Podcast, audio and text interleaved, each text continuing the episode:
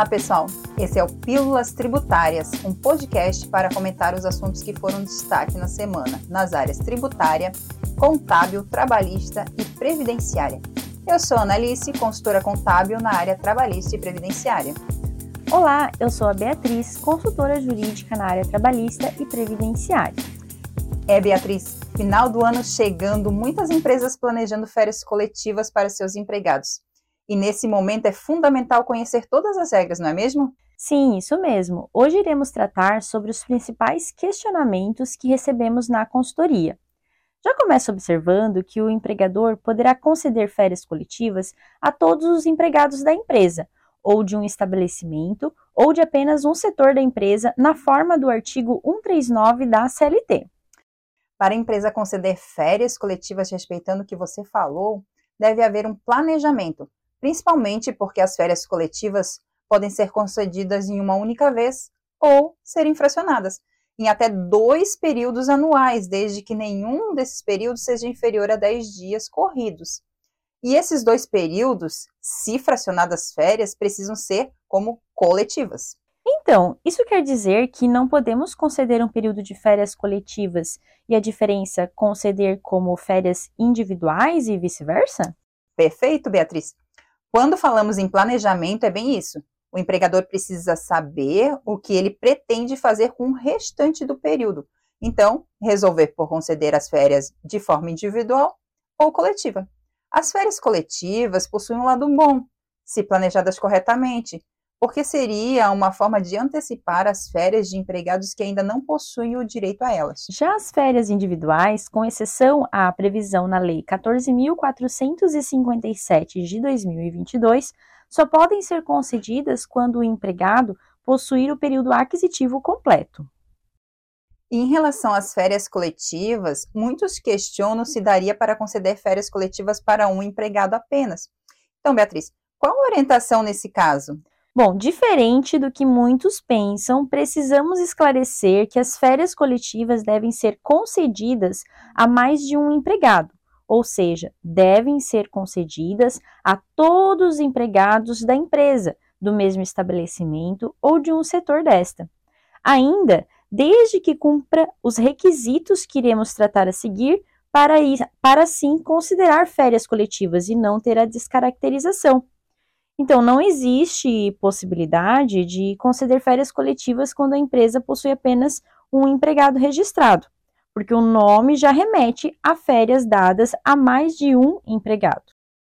E para apenas um empregado, ou ainda quando não cumpridas as regras para concessão de férias coletivas, caberia nessa situação apenas a concessão de férias individuais.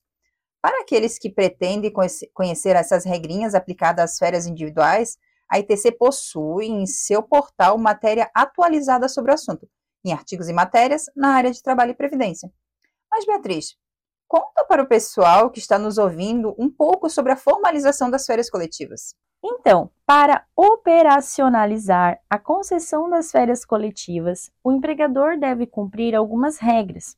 A primeira seria comunicar ao órgão local do Ministério de Trabalho e Previdência com antecedência mínima de 15 dias, as datas de início e fim das férias coletivas e especificar na comunicação quais os estabelecimentos ou setores que estão abrangidos na medida. A comunicação ao MTP deve ser feita preferencialmente por meio eletrônico, através do serviço Comunicar Férias Coletivas, disponível no gov.br. No entanto, as microempresas e empresas de pequeno porte o produtor rural pessoa física e agricultor familiar estão dispensadas de comunicar ao MTP na forma do, dos artigos 3A e 51 da Lei Complementar 123 de 2006, a concessão de férias coletivas. Independente da comunicação ao MTP, as empresas deverão enviar, no prazo de 15 dias, cópia da comunicação supracitada ao sindicato representativo da categoria dos empregados. E ainda, devem providenciar a afixação do aviso de férias coletivas nos locais de trabalho, com no mínimo 15 dias de antecedência também. E nesse caso, não vai haver comunicação individual aos empregados. E a empresa que não cumprir com essas etapas poderá ter consideradas as férias nulas, sendo consideradas como licença remunerada, tornando esse período pago como uma despesa da empresa. Por esse motivo, sempre orientamos as empresas a se planejarem.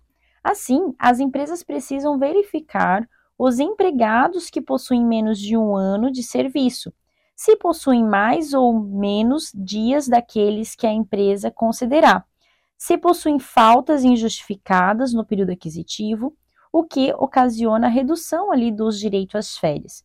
Também precisam verificar aqueles empregados que possuem mais de um ano de serviço, se algum já tem fracionado em férias individuais, por exemplo. E quanto aos empregados que possuem menos de um ano de serviço, vemos alguns empregadores ainda resistentes em aplicar a regra correta, mas chamamos atenção que não se aplicando pode ocasionar problemas futuros. Lá nos termos do artigo 140 da CLT, os empregados contratados há menos de 12 meses, eles gozarão na oportunidade das férias coletivas, férias proporcionais a quem tem o direito. Então vai ser quitado o período que eles têm direito e vai ser iniciado um novo período aquisitivo a partir do primeiro dia das férias coletivas. Nesse caso, o legislador ele determina que se observem duas regras para cada empregado com menos de um ano de serviço. O gozo de férias de forma proporcional ao tempo de serviço no momento da concessão das férias coletivas e o período aquisitivo, que será alterado de forma obrigatória. Isso mesmo, Analice. Tratando-se de empregado com menos de um ano de trabalho e o seu direito de férias é inferior ao período de férias coletivos concedido pela empresa, o empregador deverá considerar como licença remunerada os dias que excederem aqueles correspondentes ao direito adquirido pelo empregado. Já se, por ocasião das férias coletivas, o empregado tiver direito às férias proporcionais superiores ao período de férias coletivas concedido pela empresa, o empregador deverá conceder todo o período de férias ao empregado em conjunto com as férias coletivas. Para os empregados que possuem mais de um ano de serviço à empresa, a concessão das férias coletivas servirá para quitar o período de férias já adquirido ou em aquisição. Nesses casos, não vai iniciar um novo período aquisitivo no primeiro dia das férias coletivas. Outra situação que lembrei agora, Beatriz, é o caso dos empregados afastados no período de concessão das férias coletivas, seja por licença saúde, maternidade, outras situações de interrupção ou suspensão contratual, na forma dos artigos 471 a 476A da CLT. Esses não entrarão na medida de férias coletivas. Exato, mas se o afastamento terminar até dois dias antes do início das férias coletivas, os mesmos deverão ser incluídos na medida de férias coletivas, visto que Neste período, ainda dá tempo de incluir o empregado na folha das férias e efetuar o pagamento destas dentro do prazo legal. Já na hipótese do afastamento se encerrar após o prazo retrocitado, os empregados não serão incluídos na medida de férias coletivas, devendo estes empregados gozarem uma licença remunerada até o período final das férias coletivas, já que eles não podem retomar ao trabalho. Sabe, Beatriz, outro problema que a empresa pode ter é o empregado que está cumprindo aviso prévio. Como as férias coletivas é ato do empregador e o risco da atividade econômica é toda dele, nessa situação os empregados não podem gozar férias coletivas. Mas como ocorre nesse caso? Porque os empregados não podem ficar trabalhando, não é mesmo? Verdade.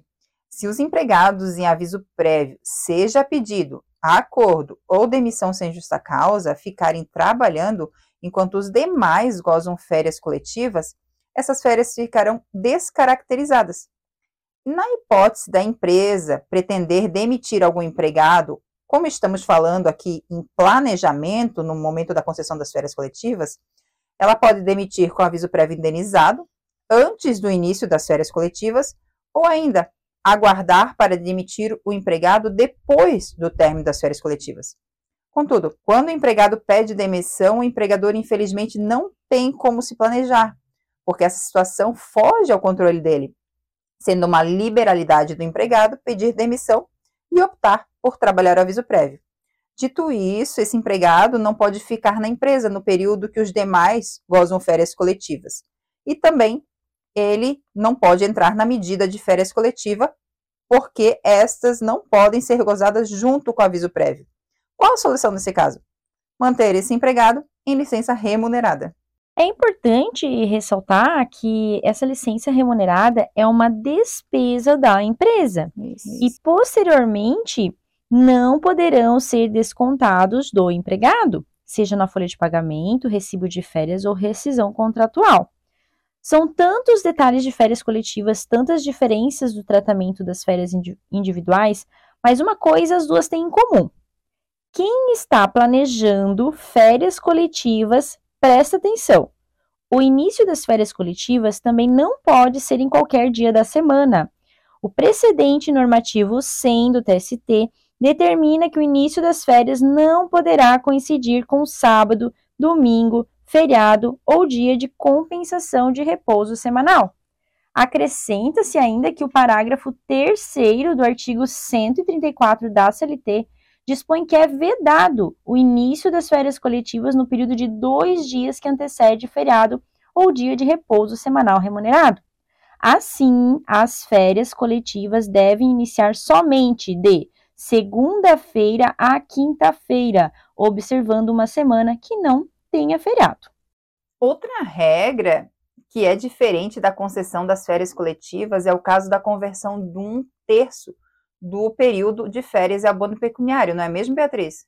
Sim, quando da concessão de férias coletivas, a conversão de um terço do período de férias em abono pecuniário somente ocorrerá se for objeto de acordo coletivo de trabalho entre o empregador e o sindicato representativo da respectiva categoria profissional, conforme o disposto no, no parágrafo 2 do artigo 143 da CLT. Assim, nas férias coletivas, somente haverá o abono pecuniário para todos os empregados abrangidos na medida de férias coletivas, desde que tenha sido objeto de acordo coletivo de trabalho entre a empresa e o sindicato dos trabalhadores.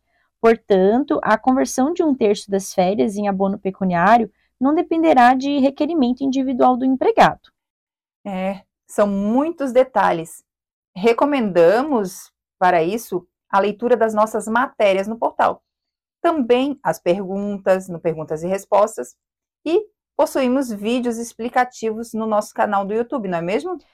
Isso, e para finalizarmos, queremos ainda chamar a atenção a mais um detalhe. Além das possíveis situações que podem descaracterizar as férias coletivas, ocasionando que o empregador pague o direito ao empregado novamente, pode ainda haver as penalidades administrativas, no caso de fiscalização. Isso mesmo. E as infrações ao disposto ali no capítulo da CLT correspondente às férias estão sujeitas a multa administrativa de 170 reais com 26 centavos por empregado prejudicado, né, em situação irregular. E em caso de reincidência, embaraço, desistência à fiscalização, emprego de artifício ou simulação com o objetivo de fraudar a lei, a multa ela vai ser aplicada em dobro. E todas as nossas orientações são para que vocês, né, saibam a regrinha correta e para que o empregador não tenha essas despesas. Por este motivo, planeje muito bem a concessão das férias coletivas. Esse foi o Pílulas Tributárias. Esperamos que nossas orientações tenham contribuído para esclarecer as dúvidas referentes às férias coletivas Obrigada e não esqueçam de nos acompanhar nas redes sociais. Até mais, tchau! Tchau!